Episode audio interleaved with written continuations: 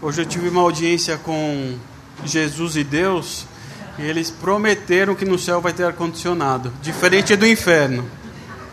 Então, ó, tô dando uma dica para vocês para onde a gente deve ir, hein? É que tá muito quente, né? Tá muito difícil. É, falaram que amanhã esfria. De 38,5 vai para 38 amanhã.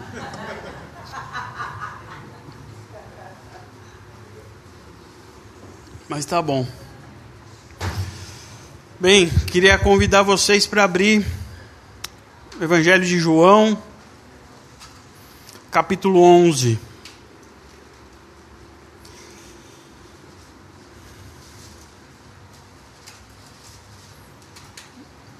Vamos ler bastante coisa hoje. Eu vou virar isso para cá.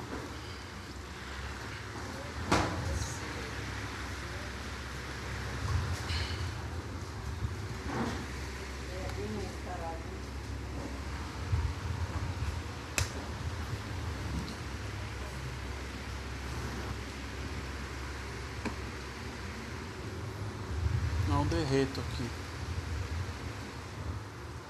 Tá bom. É, tá bom. Bem, vamos ler.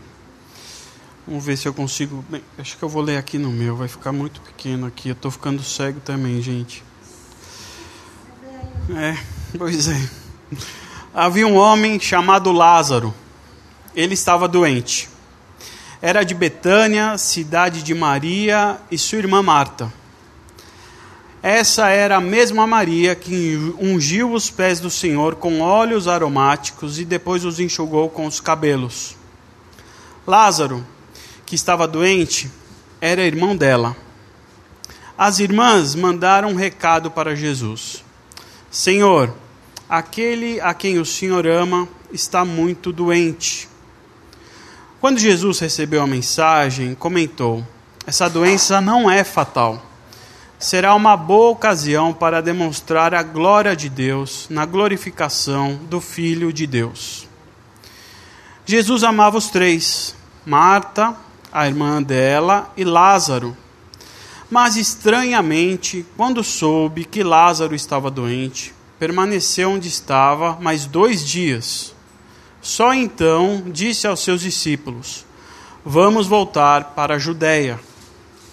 Eles disseram: Rabi, o senhor não pode fazer isso. Os judeus querem vê-lo morto e o senhor quer voltar? Jesus respondeu: Não são doze as horas da luz do dia?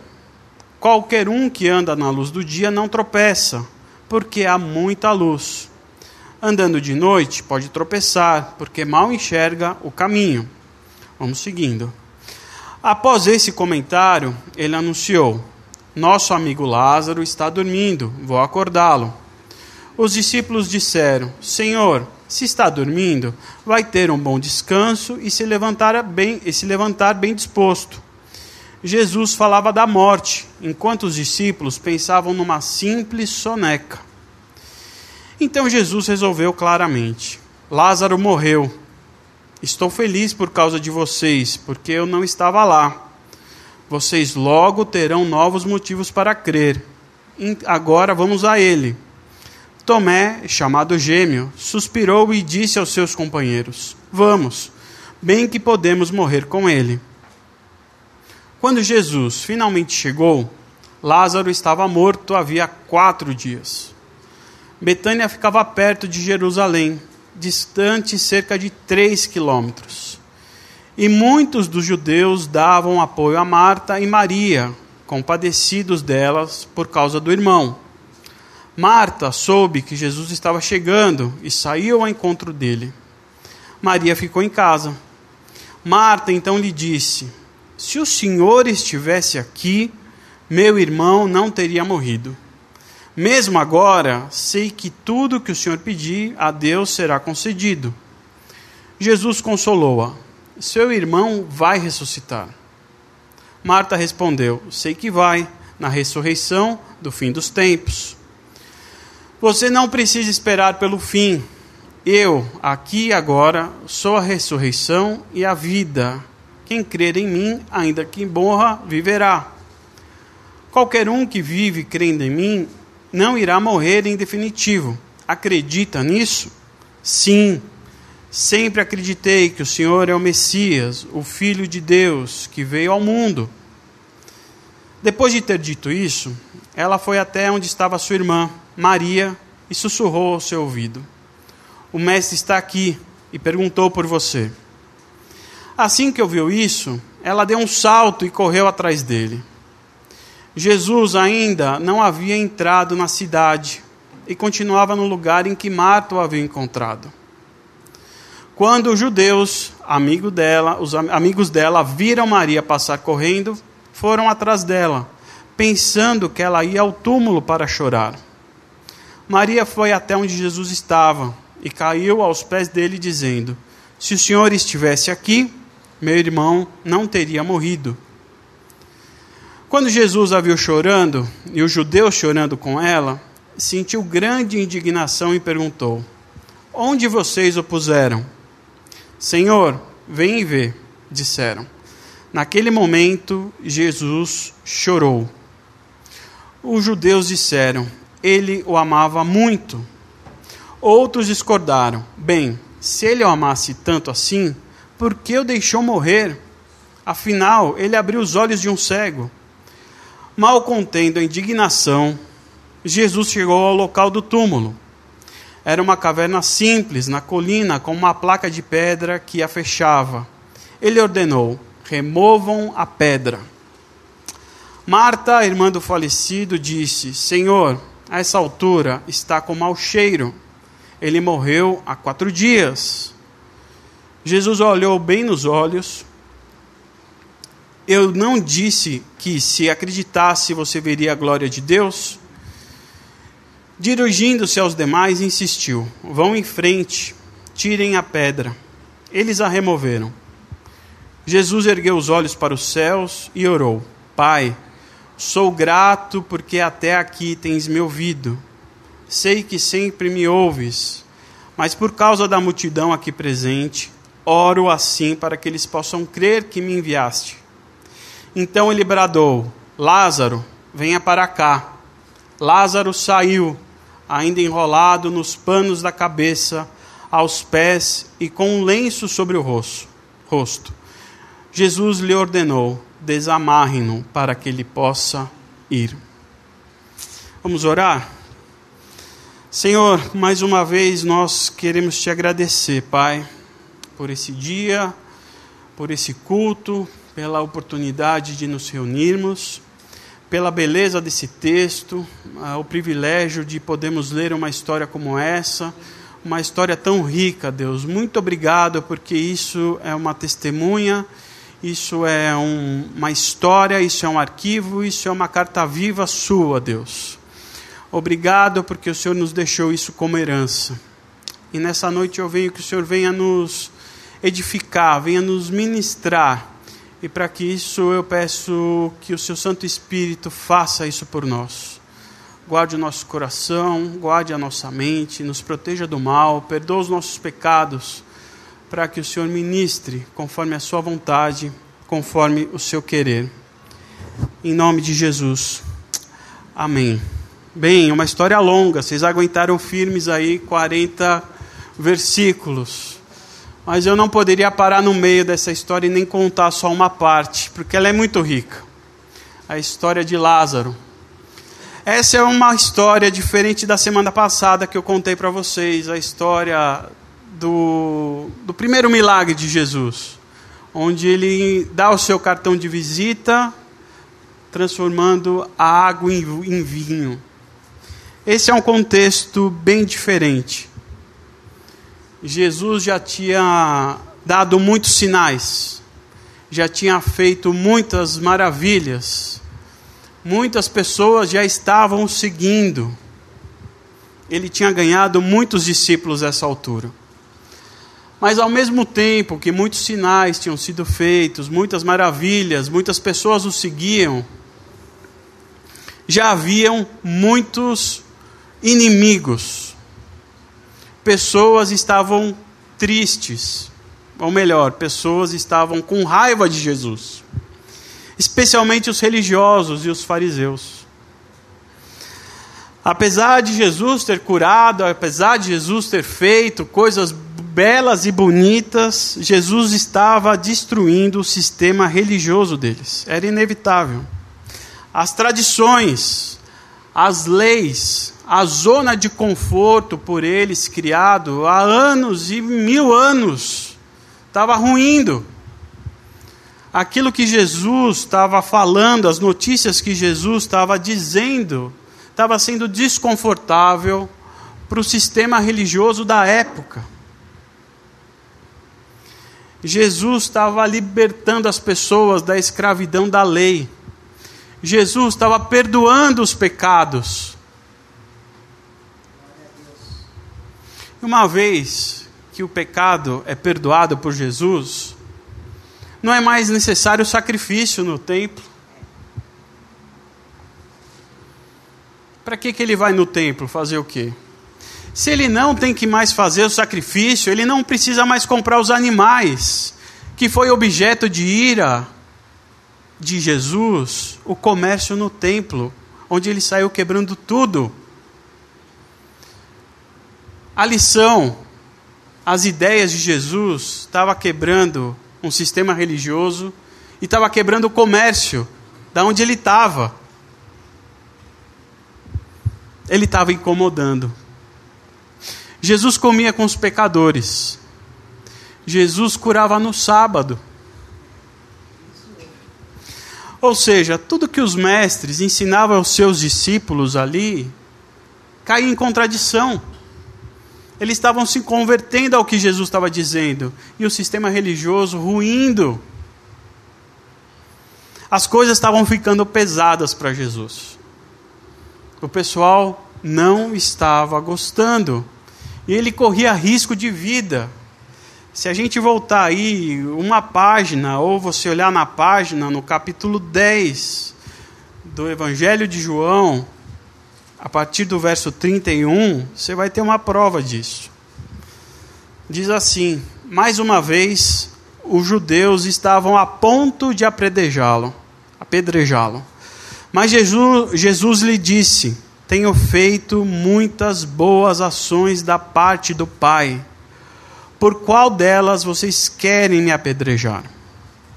Os judeus responderam: Não o apedrejaremos por nada de bom que você fez, mas sim pelo fato de ter dito essa blasfêmia de chamar você mesmo de Deus. Tinha uma ameaça Jesus ameaçava o sistema religioso e o sistema religioso ameaçava Jesus. Tensão no ar.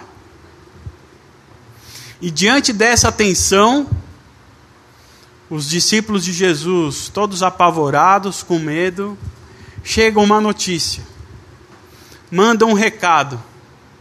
E o recado vem: Senhor, aquele a quem o Senhor ama está muito doente.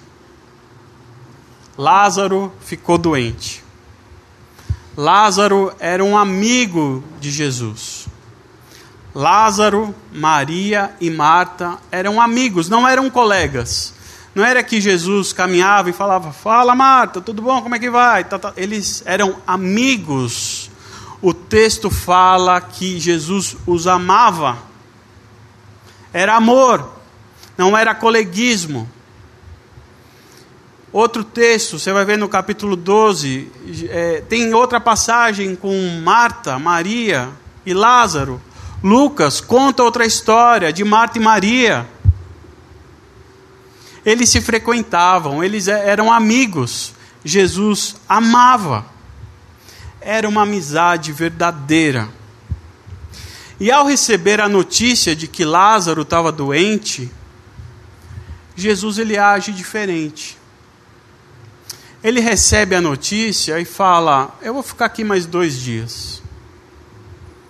Não sei quanto a vocês, mas se eu recebesse uma notícia de que um amigo meu tivesse muito doente, eu poderia ajudá-lo, imediatamente eu encontro dele. Não ia esperar. alguém precisa de mim, há uma urgência. É longe, tem tempo. Vem um recado, eu preciso sair correndo, acho que eu já estou atrasado. Mas Jesus não. Causa estranheza, o texto fala, a estranheza do texto. Jesus então chega, vai até um encontro, encontra Marta e depois Maria. E o que ele encontra é Lázaro morto. Lázaro já está já tá morto, já morreu, havia morrido.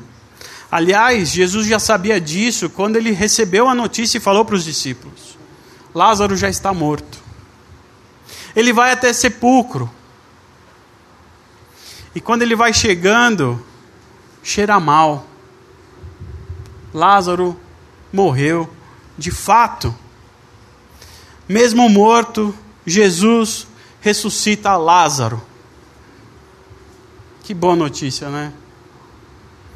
Isso é uma coisa que só um amigo pode fazer. Só um amigo pode fazer. E essa coisa de amigo, de ter amigo, não é novidade para vocês que eu sempre falo. Mas ter amigos é muito bom. Eu já dei essa dica, eu vou dar de novo. Se rodeie de amigos. Amigo é bom, porque na hora de chorar, é no colo do amigo que você tem que chorar. Na hora de dividir a alegria, é com o amigo que você tem que dividir a alegria. Os amigos tornam a vida mais suave, mais leve, a caminhada fica mais fácil. É com os amigos que a gente chora, é, são com os amigos que a gente se alegra. Os amigos nos apoiam, os amigos nos incentivam, incentivam, os amigos nos puxam a orelha. Os amigos batem na sua cara e falam: ah, acorda para cuspir. É assim que os amigos fazem, e por isso que os amigos são bons, bons para a vida. Cultive amigos. Amigos são bons nos maus e nos bons momentos. Precisamos de amigos. A gente conhece um velhinho, o senhor, o Dr. James Houston. Ele já deve ter mais de 90 anos, mas ele é um teólogo canadense e nós já ouvimos ele algumas vezes. E ele sempre fala: o reino de Deus é um reino feito por amigos. Quem tem amigos tem tudo. Quem tem amigos está no reino de Deus. Quem tem amigos tem Deus por perto. E eu tenho uma boa notícia para nós nessa noite. Jesus, ele não era só amigo de Lázaro, Maria e Marta. Jesus também é nosso amigo. Isso eu não estou inventando. O próprio João diz, João 15,15: 15, Não os chamos de empregados, porque os empregados não entendem o que o patrão pensa ou planeja.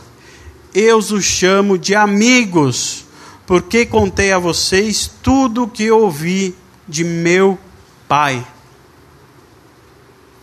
Essa longa história que nós lemos aqui nessa noite, ela não é só uma história de ressurreição de Lázaro, mas ele é uma história sobre amizade. E é sobre a amizade de Jesus que eu queria falar um pouquinho as formas da amizade que Jesus demonstra nesse texto. A primeira coisa que a gente tem que observar é que Marta e Maria fazem uma mesma afirmação para Jesus. Não sei se vocês notaram isso. As mesmíssimas palavras estão no verso 21 e no verso 32. Diz assim: Se o Senhor estivesse aqui, meu irmão não teria morrido. Houve duas respostas diferentes. Duas respostas do mesmo Jesus. Duas respostas do mesmo amigo. Só que essa primeira resposta que Jesus deu, que ele deu para Marta, foi do Jesus Deus. Jesus, Deus, deu essa resposta que nós vamos ler aqui.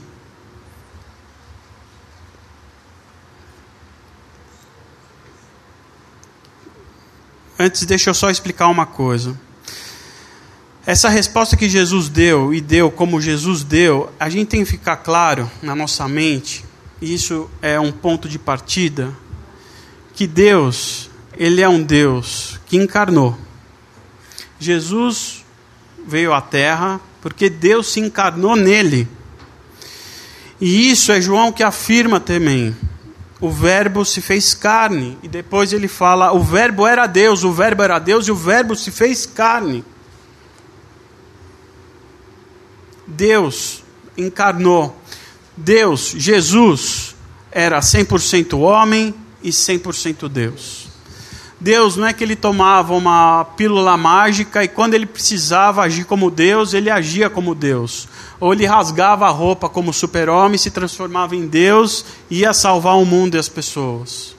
Não, ele era 100% Deus e 100% homem ao mesmo tempo. Jesus, quando ele transforma água em vinho, ele está sendo Deus. Quando ele quebra as barracas no templo, ele está sendo homem. Jesus, quando anda sobre as águas, ele está sendo Deus. Jesus, quando tem fome, ele está sendo homem. Não é 50% de um e 50% de outro. 100% Deus, 100% homem ao mesmo tempo. Há uma dicotomia aí e sofreu tudo de igual modo como a gente, sofreu como nós. E quando Marta faz essa afirmação sobre Jesus, ele responde como Deus. Vamos dar uma lida nisso, versículo 22. Marta então lhe disse: Se o Senhor estivesse aqui, meu irmão não teria morrido. Mesmo agora, sei que tudo que o Senhor pedir a Deus será concedido. Jesus consolou-a seu irmão vai ressuscitar. Marta respondeu: Sei que vai na ressurreição do fim dos tempos. E aí Jesus fala: Você não precisa esperar pelo fim. Eu aqui e agora sou a ressurreição e a vida. Quem crer em mim, ainda que morra, viverá. Qualquer um que vive crendo em mim, não irá morrer em definitivo. Acredita nisso? Palavras de Jesus.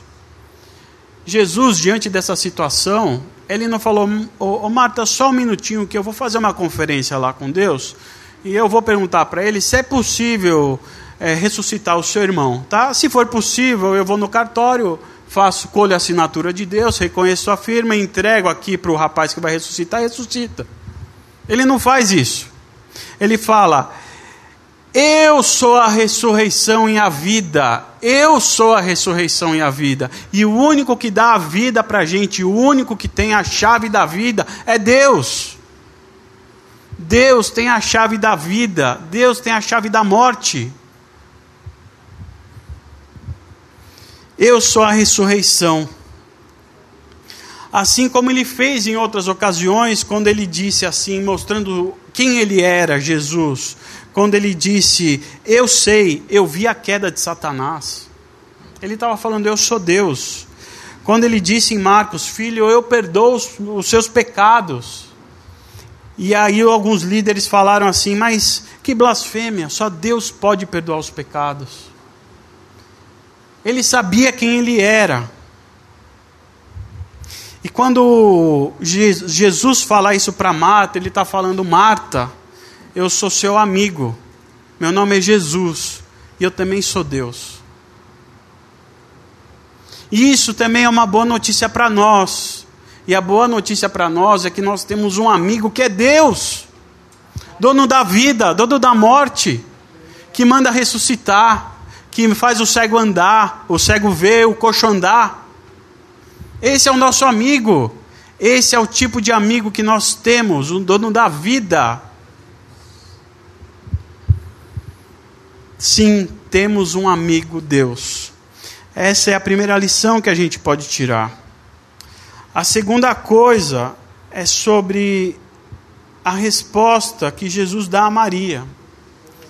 no versículo 32, quando ela faz a mesma afirmação de Marta. Se o Senhor estivesse aqui, meu irmão não teria morrido. E o que Jesus responde? Onde vocês o puserem. A resposta de Jesus, desculpa, a resposta de Jesus é um choro. Jesus chora. Chora. Chora porque esse Jesus, que é Deus, ele também é um Jesus homem. Ele sofre com a nossa dor. Ele sofre com o nosso sofrimento. Ele chora quando a gente chora. Se você está sofrendo, ele está sofrendo junto. Porque ele é Deus homem, Jesus homem. Ele sofre conosco, sente o que sentimos. Um Jesus que chora. Glória a Deus por isso porque Ele consegue sentir aquilo que nós sentimos. Ele sabe a dor que você está sentindo nesse exato momento. E Ele é nosso amigo. Eu tenho um amigo que sabe o que eu estou passando. Por isso que Ele chora. Ele não é insensível, Ele não está escondido em nenhum lugar. Ele está presente aqui do nosso lado. E sabe o tamanho da sua cruz e da sua dor. Jesus chora por causa da morte de Lázaro. Por mais que a morte seja um caminho para o céu, e isso é uma, é uma felicidade imensurável, a morte é a chancela da falência da humanidade. A morte só foi, nos foi dada porque nós falhamos como seres humanos. Nós só morremos por causa do pecado.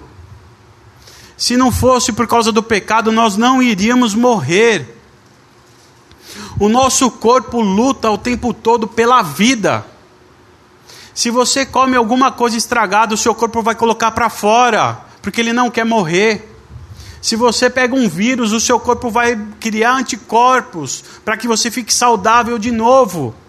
É a vida lutando contra a morte. Um simples corte faz com que o seu corpo trabalhe para ele regenerar, coagular rápido. Nós não nascemos para morrer. Não foi o projeto inicial da criação. Éramos para ser eternos. E Jesus sabe disso. Jesus não dá glória a Deus pela morte de Lázaro, ele chora. Um amigo estava indo, uma família estava sendo enlutada por causa disso. Mas, assim como os amigos fazem, Jesus entrou com providência. E ele ressuscitou Lázaro. Para sempre? Não. Lázaro morreu. A morte é inevitável para mim, para você, para Lázaro. A morte é, é inevitável, Jesus o ressuscita, mas só por um breve período. Nenhum de nós nos consegue se livrar da morte. Nenhum de nós consegue se livrar do amigo Jesus. Jesus, homem. Jesus que chora, que nos ajuda no luto, que nos ajuda nas nossas dificuldades mas que nos enche de esperança sobre a glória que há de vir. Esse é o amigo que a gente tem. O amigo Deus, o amigo homem e o amigo que nos enche de esperança para a glória que há de vir. E foi pensando nessa glória que há de vir que todos os passos que Jesus deu no seu ministério foi amplamente ou detalhadamente orquestrado. Desde a transformação da água em vinho até aqui em Lázaro, cada detalhe foi pensado, cada detalhe foi planejado. Tudo muito bem pensado, Jesus, ele não ressuscita Lázaro à toa. A forma como Jesus ressuscita Lázaro não é à toa. A forma como Jesus ressuscita Lázaro é orquestrada num plano perfeito. E ele dá uma dica nisso no versículo 4. Vamos ler?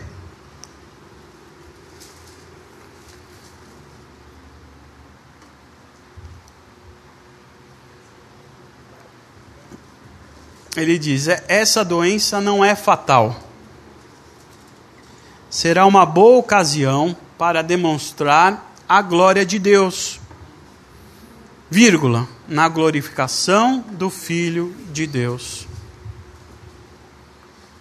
A gente já falou isso muitas vezes, mas vocês lembram que todo milagre que Jesus faz, ele faz porque é um sinal para falar: olha, ali está o poder do meu Pai olha, é um sinaleiro mostrando que é uma nova forma de viver. Não foi diferente com a morte de Lázaro. Ele mostra, ele sinaliza, ele, ele ressuscita Lázaro mostrando Deus. Mas acontece que tem uma vírgula aqui, na glorificação do Filho de Deus. Havia algo a mais. Tem essa frase aqui, glorificação do Filho de Deus. E glorificação do Filho de Deus aponta para a cruz. Ir a Betânia curar Lázaro era dar um passo em direção à cruz. A cada passo que ele se aproximava para Betânia, era um passo que ele se aproximava para a cruz. Jesus sabia que ele, ao salvar o seu amigo da morte, ele estava chegando cada vez mais perto da própria morte.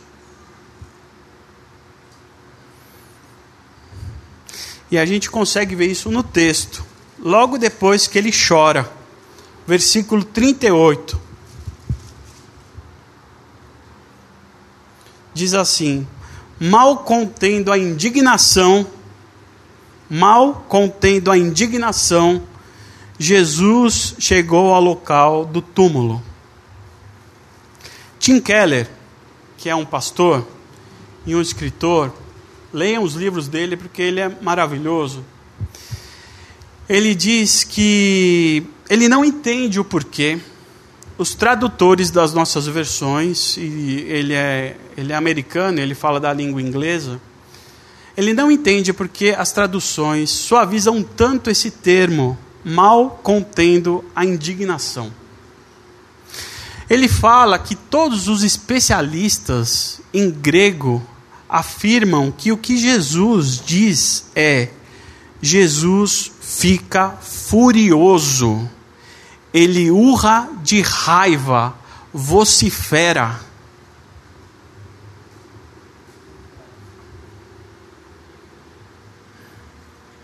Jesus chega ao local do túmulo e tem um acesso de raiva. Ele fica furioso. E ele continua a dizer: Por esse motivo, Tim Keller, ao se aproximar do sepulcro, em vez de sorrir pela expectativa de encarar um grande espetáculo onde apontaria para Deus, Jesus tremia de raiva e urrava furioso.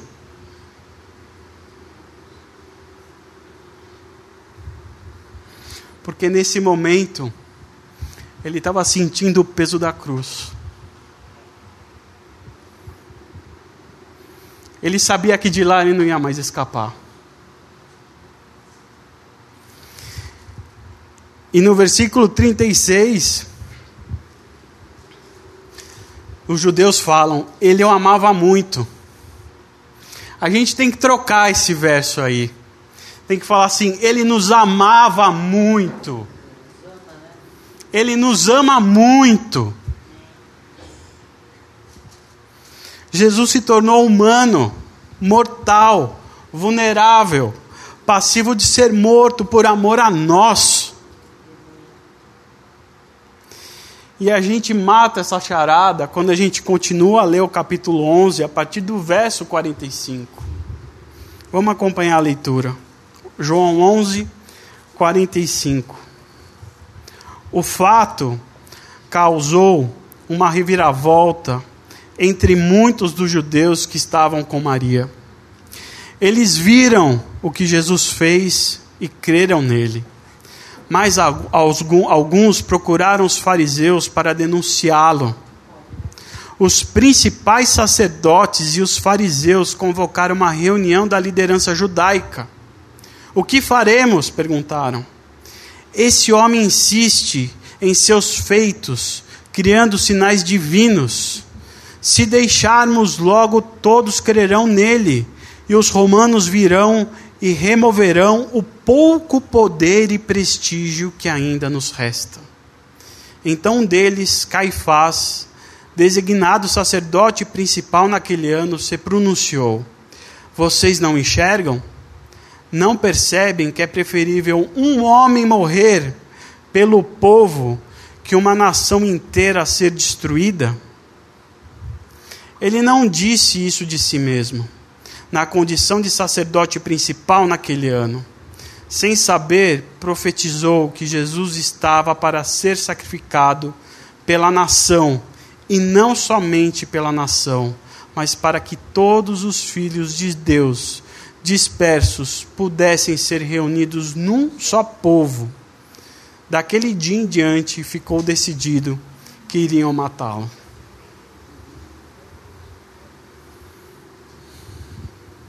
Quem tem um amigo como esse?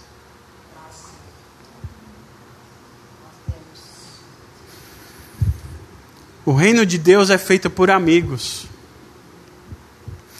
Quem tem amigos tem tudo. E temos o melhor amigo. Jesus, o amigo Deus, que é o dono da chave da vida e da morte. Jesus, o Deus homem, que sabe o nosso sofrimento, que se alegra com a nossa dor, que se alegra com a nossa alegria, que fica furioso com a injustiça. Jesus é o leão e é o cordeiro. É o leão que fica furioso, que urra pela morte pela qual nós não deveríamos morrer ele é o cordeiro que se deixa ser imolado.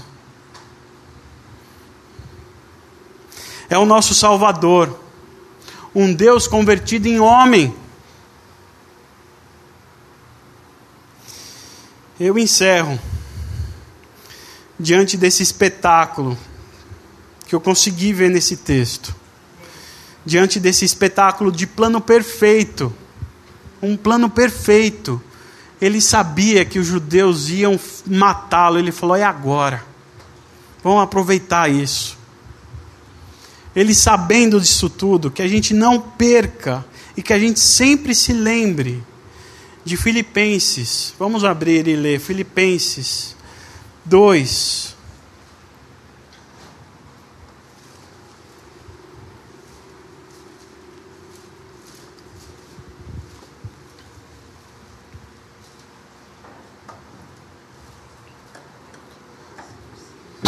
a partir do 5.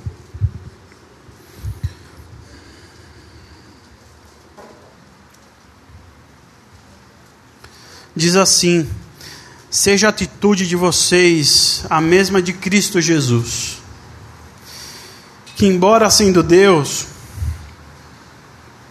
não considerou que o ser igual a Deus era algo que deveria pegar-se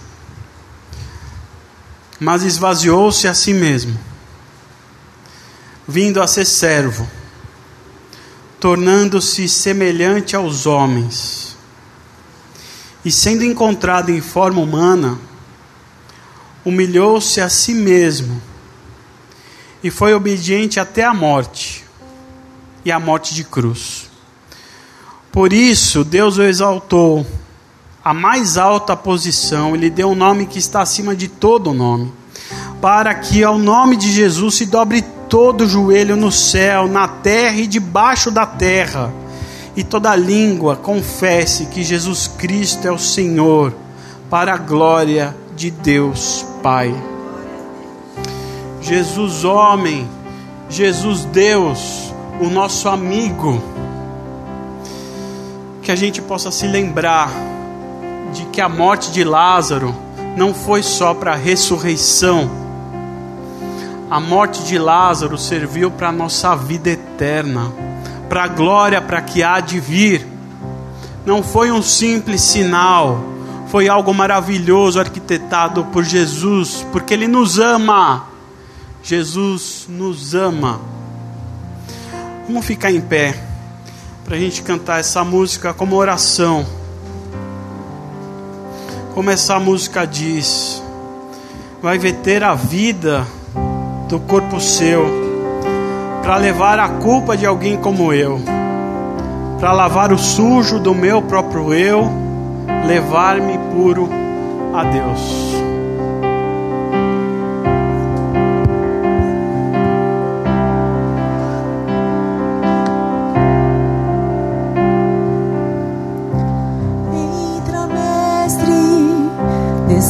Descansa um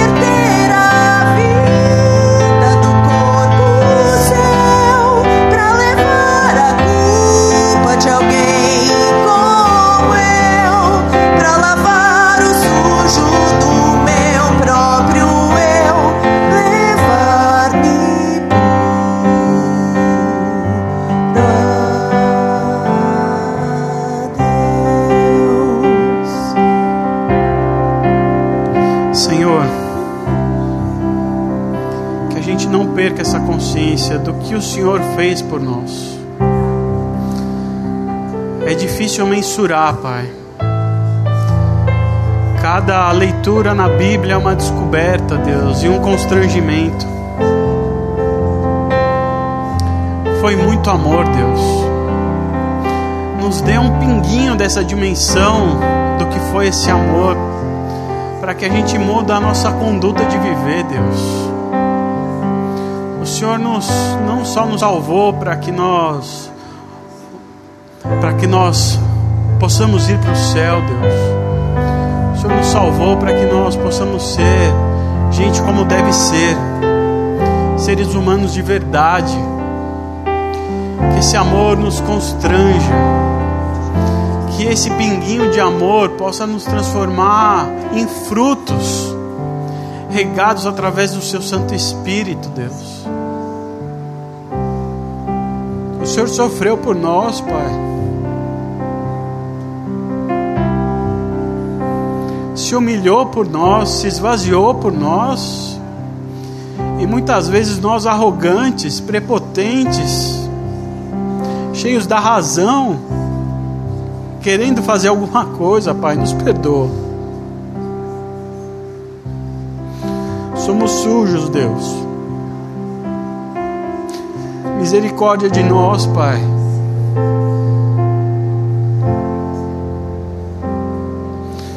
Que o Seu Santo Espírito trabalhe com a gente, Deus. Que esse amigo seja presente o tempo todo em nossas vidas. O amigo que chora, o amigo que se alegra, o amigo dono da vida, o amigo que ressuscita o amigo que transforma água em vinho, só pela felicidade dos noivos, Deus. O amigo que ressuscita, Deus, porque tem um plano maior. Um amigo de verdade. Nos dá consciência desse amor, dessa amizade, Pai. Que os nossos cultos, Deus, sejam repletos desse amor porque o Senhor nos alcançou, o Senhor nos quis aqui, Deus. Não é a gente que vem, é o Senhor que nos atrai. Tira essa prepotência do nosso coração. Ninguém vem ao culto, é o Senhor que nos atrai. É o Senhor, Deus. Que privilégio, Deus, ter o Senhor como nosso amigo, Jesus. Que privilégio. nos ajude a retribuir um pouquinho dessa amizade, ajudando uns aos outros, se alegrando um com os outros, Deus. Que a gente possa ser de fato um reino de amigos, amigos que entenderam a mensagem da cruz, amigos que entenderam que temos um amigo em comum, o um amigo homem, o um amigo Deus, o um amigo Salvador o amigo que se humilhou e morreu por nós. Obrigado, Senhor, por tamanho privilégio, Deus. Obrigado por tanto cuidado, tanto carinho, por tanto detalhe, Deus. Em nome de Jesus, Deus. Obrigado por, por essa graça maravilhosa, Deus. Obrigado por tanto amor. Em nome de Jesus. Amém.